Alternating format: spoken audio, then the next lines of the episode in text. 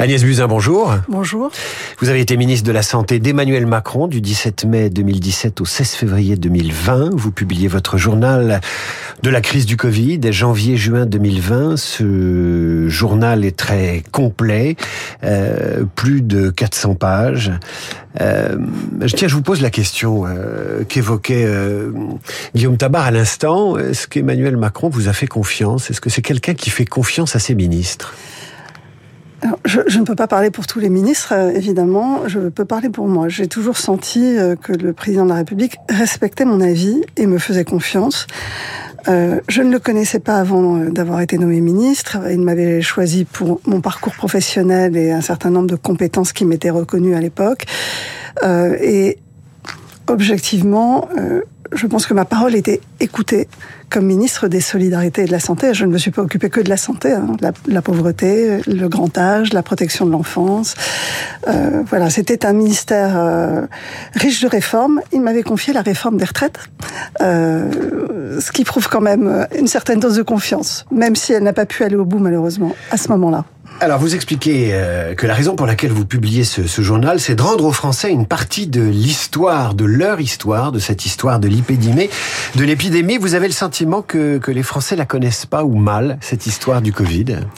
Je, pense que le récit a été installé de façon euh, biaisée.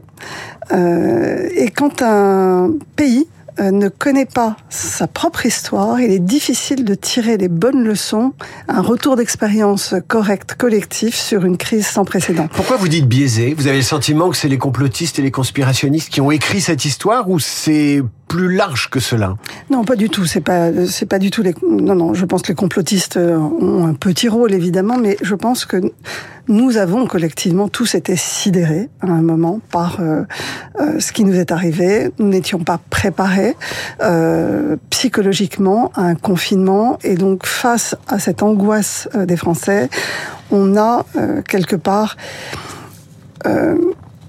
voulu trouver un responsable, voulu absolument faire une polémique politique, ce qui n'a pas été le cas dans tous les pays. Et donc il y a eu une, utilisation politique euh, du confinement, de la gestion de la crise, etc. Et je pense que ça a nuit au retour d'expérience collective. Quand vous dites on a voulu trouver un responsable, euh, c'est vous. Vous pensez à vous principalement. C'est la raison de la publication de ce livre qui est c'est une explication ou une justification Non, ni l'un ni l'autre. C'est vraiment euh, pour moi de rendre aux Français une partie de leur histoire qu'ils ne connaissent pas, qui sont euh, euh les trois premiers mois de, de l'année 2020, parce que euh, la France et tous les pays du monde, en réalité, se préparaient à une pandémie. La France autant que les autres pays. Euh, il y a énormément de groupes de travail, de financement, euh, d'audits, de rapports sur la préparation bah, crise sanitaire. Vous racontez qu'un G20, euh, on vous fait faire l'exercice, un G20 trois ans avant la, la crise du Covid.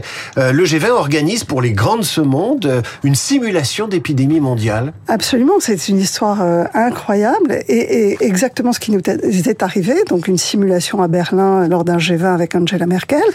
Et, et en réalité, cette idée que personne n'était préparé est complètement fausse. En réalité, tout le monde se prépare, notamment tous les pays industrialisés. Il y a vraiment des groupes de travail gérés par l'OMS, un traité international qu'on appelle le règlement sanitaire international qui régit toutes les, toutes les crises sanitaires. Et ça ne fonctionne pas. Et donc, il faut partir de ce constat. Pourquoi, alors que tous les pays du monde se préparent, ça ne fonctionne pas? Et c'est l'analyse que j'essaye de faire à la fin de ce livre. C'est le dernier chapitre qui est très analytique et qui essaye de comprendre les biais de perception, les biais de raisonnement, qui font qu'à la fin, il y a une forme de déni collectif au niveau international et national dans la gestion de cette crise. Alors, vous disiez, il a fallu trouver un responsable. J'ai pris ma part de responsabilité, mais c'est allé très loin jusqu'à la Cour de justice de la République, la Cour de cassation l'an dernier euh, a, a, cassé cette mise en examen, mais vous avez dû quand même vous expliquer, vous justifier devant la, la Cour de justice de la République. Euh, comment ça se passe? Racontez-nous à qui on a affaire, qu'est-ce qu'on vous demande, quelles questions on vous pose, comment on, on traite une ancienne ministre de la Santé qui est jugée responsable de beaucoup de choses alors, euh, j'ai volontairement décidé de ne pas parler de la Cour de justice dans ce livre parce que l'instruction est toujours en cours. Peut-être pour expliquer à vos auditeurs comment ça fonctionne. Aujourd'hui, nous sommes simplement devant une commission d'instruction, c'est-à-dire trois magistrats euh, qui instruisent le dossier, font remonter des pièces, posent des questions aux trois ministres que, que nous sommes, c'est-à-dire Olivier Véran, Édouard Philippe et moi-même, et qui essayent de comprendre et voir s'il y a eu des failles euh, dans cette gestion qui pourraient nous être imputées pénalement. Quelles On parle font, de pénal. Quelles pièces font-ils remonter? Parce que en fait, vous dites que beaucoup de, des pièces qui sont euh, citées dans ce livre ont été saisies par la justice, donc ils avaient accès à votre journal avant tout le monde, en fait, d'une certaine façon. Oui, oui, il a été euh, dans, lors de la perquisition chez moi en octobre 2020, la totalité euh, de mon journal intime, mais aussi tous les textos, tous les mails euh, qui sont dans ce journal ont été aspirés et ils sont donc cotés euh, dans le dossier de justice. Donc il n'y a rien de, de, de, non connu par les juges dans ce que j'écris, mais il y a des milliers d'autres pièces qui ont été euh, prises dans les ordinateurs des différents ministères. Vous avez le sentiment que ces gens vous comprenaient, qui comprenaient votre situation, ou Écoutez, vous êtes devant des accusateurs? J'en je, parlerai euh, peut-être une autre fois, mais euh, voilà, on, on m'a quand même posé beaucoup de questions sur mes liens euh, supposés avec la Chine, ce qui m'a quand même énormément troublé, je dois dire, euh, lors des premiers interrogatoires. Vous avez le sentiment que euh, le, le, les, le, les, magistrats croyaient, euh, croyaient à ces fameuses campagnes, parce que dans le, dans le journal, vous expliquez que on lit tout et n'importe quoi sur Internet, ça va de l'antisémitisme pur et dur au complotisme mmh. tranquille, à des journalistes qui font pas leur travail. Vous en avez gros sur la patate vis-à-vis -vis des journalistes, vis-à-vis -vis de la presse. Non, en réalité, je, je pense que je m'attaque surtout aux réseaux sociaux. Euh, et ce qui est vrai, c'est qu'un certain nombre de journaux se reposent maintenant sur les réseaux sociaux pour euh, euh, voilà, pour, pour, orienter leurs articles. Donc c'est vraiment une attaque des réseaux sociaux.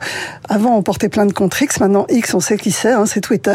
Donc euh, euh, voilà, il y a, y a aujourd'hui une question à se poser sur le plan démocratique, c'est à quel point nous sommes influencés par euh, des attaques sur les réseaux sociaux. On se la pose dans de nombreux autres domaines que, que la santé, mais la santé mmh. c'est stratégique. Euh, il y a pas mal de coups de griffe dans le dans le livre. Euh, Martin Hirsch n'est pas épargné, l'ancien patron de la PHP. Jean-François Delfrécy, président du conseil scientifique à ce moment-là, contre d'anciens confrères qui ne se sont pas mobilisés ou qui se sont trop mobilisés pour faire grève parce qu'il y avait des mouvements dans l'hôpital euh, avant la crise et qui mmh. se sont cristallisés évidemment ensuite. Euh, quel sentiment, euh, quel sentiment lire derrière ça? Il y a de l'amertume, il y a un côté revanchard, euh, il y a une Agnès Buzyn blessée. Alors pas du tout. Je, je pense que c'est une, enfin, c'est pas la bonne analyse. Il n'y a pas des coups de griffe. C'est un journal que je tiens au jour le jour.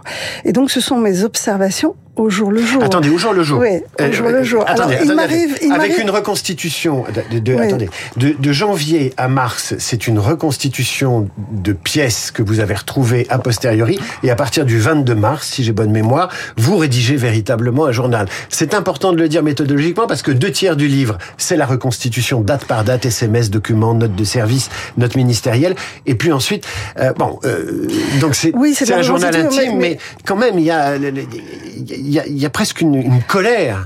Non, ça n'est, enfin, c'est une reconstitution, mais enfin, c'est une reconstitution de choses qui se sont passées un mois avant. Hein. Ce sont pas des mémoires écrites mmh, dix ans avant. Donc, ouais.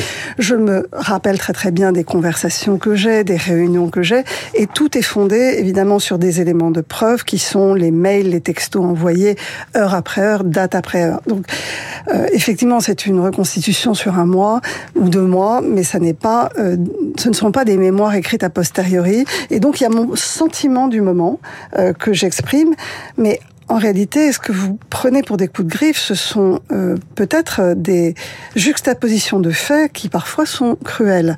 Et notamment quand on regarde les prises de parole des uns et des autres à des dates clés et qu'on les met en regard euh, de mes alertes, euh, soit avec mes équipes, soit auprès du couple exécutif, on comprend la, la, la, la différence de perception. Avez-vous compris pourquoi on n'écoutait pas à ce moment-là ou pas suffisamment Agnès Buzyn? Parce que c'est une femme, parce qu'elle vient de la société civile, parce que c'était un gouvernement conduit par des énarques très, euh, enfin des hommes. Euh, vous avez plusieurs explications, euh, mais c'est toujours en filigrane. C'est un filigrane parce que je me pose encore la question. Euh, je dirais que la première explication, c'est le déni de la communauté scientifique. Euh, quand on regarde, et, je contextualise volontairement euh, dans ce livre avec les prises de parole des personnes les plus visibles dans le monde médical à cette période-là, il y a un déni complet de la gravité. Delfrécy, est dans le déni. Je, je, reprends ses propos jour après jour, heure après heure. Euh, Vous souriez, ça veut dire où? il y a une mauvaise perception clairement, mais ça n'est pas ça n'est pas lié à lui. C'est aussi lié, euh, je pense, à l'organisation du Conseil scientifique qui mêle des gens de la société civile avec des scientifiques purs et durs et qui construit des avis qui mêlent des données scientifiques, comme le temps de doublement de 4 jours par exemple, avec l'acceptabilité sociétale de report des élections, et qui aboutit à un avis qui est, à mon avis, euh, problématique. C'est comme si dans le GIEC, aujourd'hui, vous aviez à la fois des scientifiques qui vous donnent des scénarios de changement climatique et des gens qui vous disent non mais on peut pas augmenter le prix de l'essence. Ça ne fonctionne pas. Et puis arrive l'affaire Griveaux. Il renonce à sa campagne pour Paris. Vous le remplacez. J'ai une question. Est-ce que vous l'avez, est-ce que vous avez j'imagine, vous avez passé votre temps à y réfléchir. Pourquoi avez-vous accepté ce cadeau empoisonné des municipales à Paris pour y faire l'intérim d'un candidat malheureux dans une configuration abominable d'élections euh, dont vous-même vous avez dit après il aurait fallu évidemment les repousser. Pourquoi vous y êtes allé? Est-ce que c'est l'ambition? Est-ce que c'est le bon petit soldat?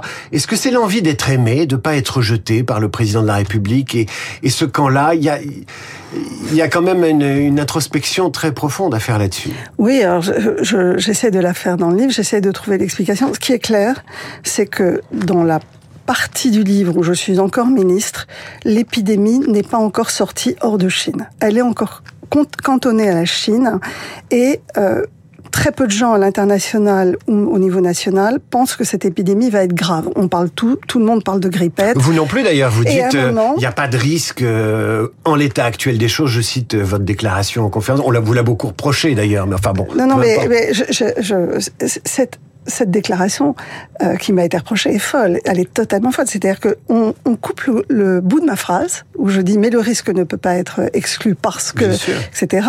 Mais surtout, ce qu'on ne reprend pas, c'est que je fais une conférence de presse le 21 janvier. Je suis la première. Vous ne me dites pas pourquoi vous êtes allé à Paris. Alors, je vais revenir à Paris si vous euh, insistez. C'est ma dernière question. Je, je suis dans un doute extrême. C'est-à-dire, je commence à douter de mes non seulement perception, mais de mes projections. Je suis absolument seule à penser que ça va être grave. Je prépare tout le pays. Euh, je commande des masques, je commande des respirateurs.